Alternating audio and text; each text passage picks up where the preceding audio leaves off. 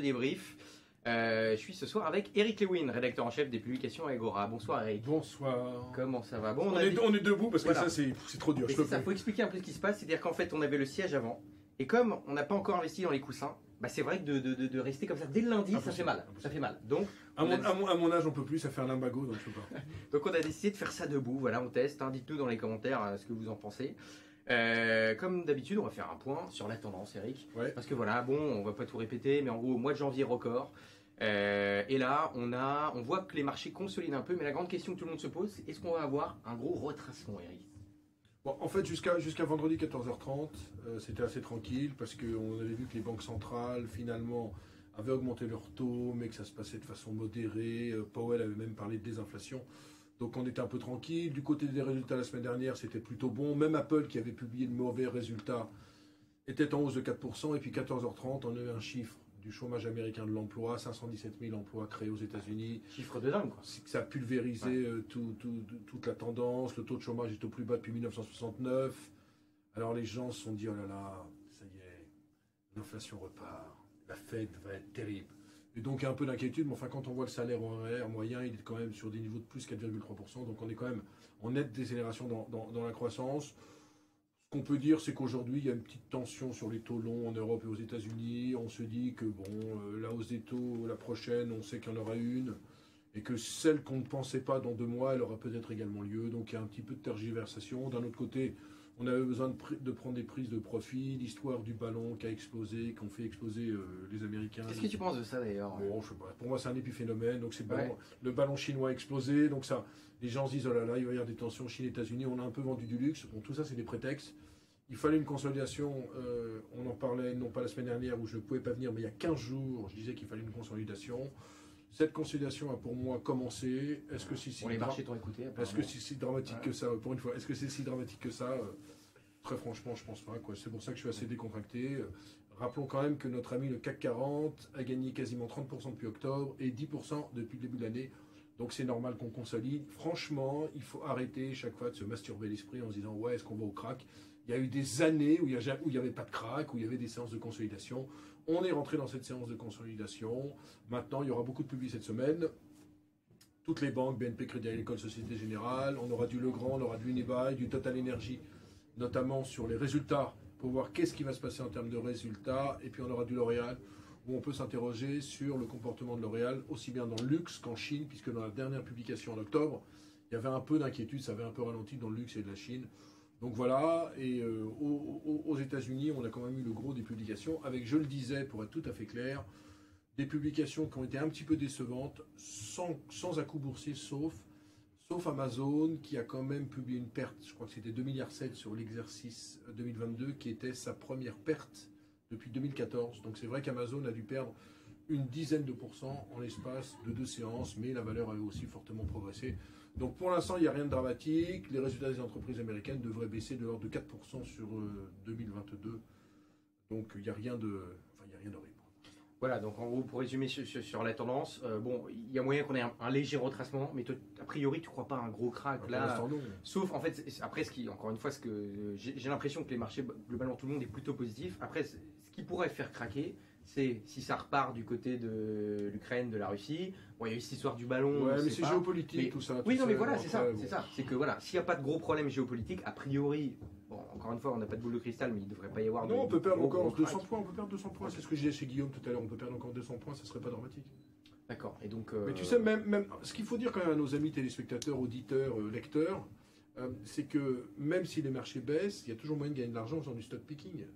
Tu as toujours des valeurs qui s'en sortent mieux que d'autres. Regarde, aujourd'hui, il y a eu euh, une OPA euh, de, la, de la part du holding qui, qui détient Rothschild sur Rothschild parce qu'ils veulent sortir Mhm. Rothschild de la cote. Je crois qu'il y a une prime de l'ordre de 20%. Donc il y a toujours moyen quand même de gagner- de l'argent sur les marchés. On a des marchés qui peuvent baisser, certes. Alors c'est sûr que les, les grandes capis baissent quand les marchés baissent, mais sinon il y a toujours de l'argent à gagner. Donc euh, même si on perd 300 points, il y a quand même des coups à faire. Faut, faut, faut pas non plus être omnibulé par ça. En parlant de stock picking, euh, vous êtes beaucoup à nous poser des questions sur la tech, sur le secteur de la tech, sur les valeurs tech.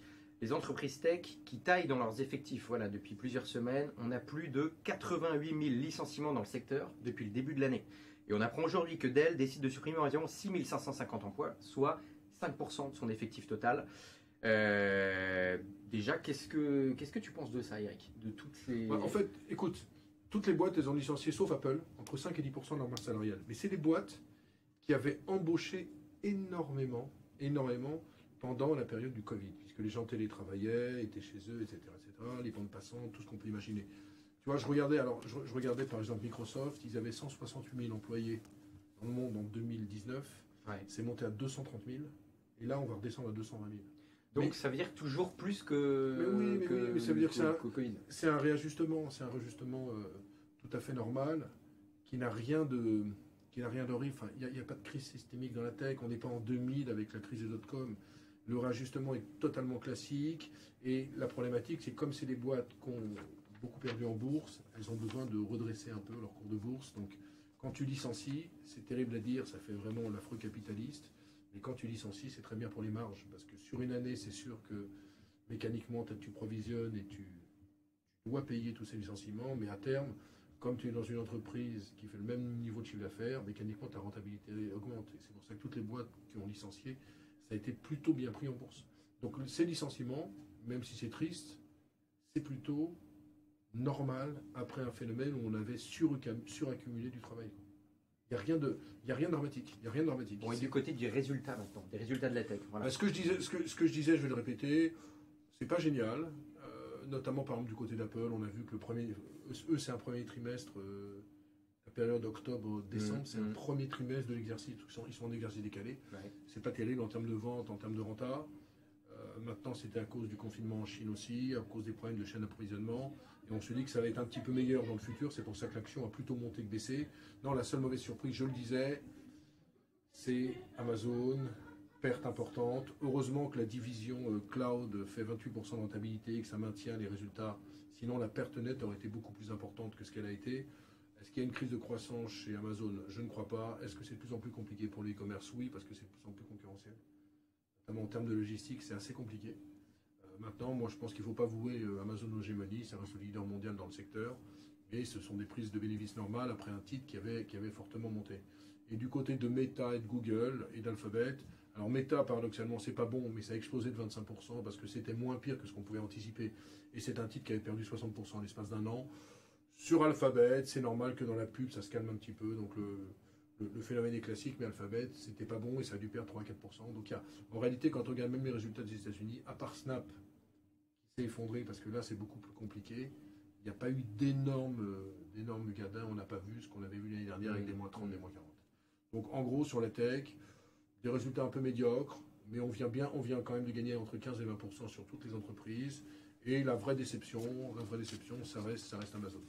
Qui, qui, de toutes les valeurs de la tech, c'est-à-dire ce qu'on appelle les GAFAM, est quand même la plus chère, parce qu'Amazon, ça vaut 60 fois les bénéfices. Tu vas me dire que Hermès, ça vaut 45 fois dans le luxe, donc c'est pas parce que ça vaut 60 fois qu'il ne faut pas acheter si tu as une croissance Mhm. supérieure au secteur, etc. Ça dépend de chaque dossier, mais, euh, Voilà.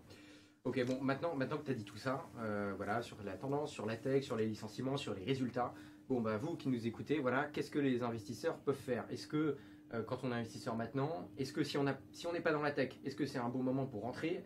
Si on en a, euh, qu'est-ce qu'il faut faire? Est-ce qu'il faut renforcer? Est-ce qu'il faut attendre? Est-ce qu'il faut vendre? Comment ça se passe? Des, des dossiers, par exemple, comme Tesla, qui ont dû gagner 50% depuis le début de l'année, je pense. Le problème, c'est que tout dépend. En réalité, la question est mal, est formulée, mais c'est pas à cause de toi, c'est parce que tout dépend à quel niveau on est rentré. Oui, non mais C'est-à-dire que, bon, euh, moi, je considère. Là, quelqu'un que- quelqu'un moi- quelqu'un qui n'est pas dans la tech, là. Quelqu'un qui n'est qui est pas dans la Bah, tech. moi, je pense que je Voilà. pense qu'il faut peut-être attendre un petit peu sur, euh, sur Apple, Amazon, euh, mais c'est deux dossiers qui me paraissent encore intéressants à acheter. Peut-être qu'il faut attendre un repli de encore de 5 à 10% sur ces dossiers. Sur le reste, sur la pub, je suis un peu plus mitigé sur les sur les alphabets et sur euh, et sur Meta. Et puis moi, j'aime beaucoup Microsoft, qui même si ça a un petit peu ralenti, ça reste quand même une vache à lait exceptionnelle, notamment avec sa division cloud qui rapporte entre 28 et, et 30%. Donc je serais plutôt très positif sur Microsoft, positif sur Apple et Amazon, et peut-être un petit peu en retrait sur Meta et sur, euh, et sur Alphabet. Tu penses que Meta et Alphabet, ces deux sociétés qui auront du mal à retrouver, dans- à retourner dans, dans les plus hauts, pour des gens qui seraient rentrés au top, par exemple, hein, je sais pas. Bah oui, parce que sur, sur, sur la pub, enfin, il y a toute l'histoire avec Apple aussi, l'espèce d'algorithme d'Apple. Donc, c'est vrai que c'est pas extraordinaire pour, pour, pour ces deux boîtes. Euh, c'est très difficile de dire est-ce qu'elles vont atteindre, atteindre le sommet. Disons qu'il y a une petite crise de croissance, une petite crise de confiance sur ces deux dossiers, parce que les paradigmes, il y a peut-être Mhm. un changement de paradigme pour l'ensemble du secteur de la pub. Mais on a vu par exemple que la pure pub, notamment en France, Publicis est au plus haut depuis 10 ans et a publié des résultats stratosphériques. Donc pas d'inquiétude, mais ce ne sont pas mes deux valeurs préférées dans Donc, ce monde. Pour toi, s'il y a un petit retracement qui vient, si on veut se mettre dans deux valeurs, Ah, c'est lesquelles? Ouais, c'est plutôt. Alors si on doit en prendre deux, c'est Microsoft et euh, Microsoft. Apple.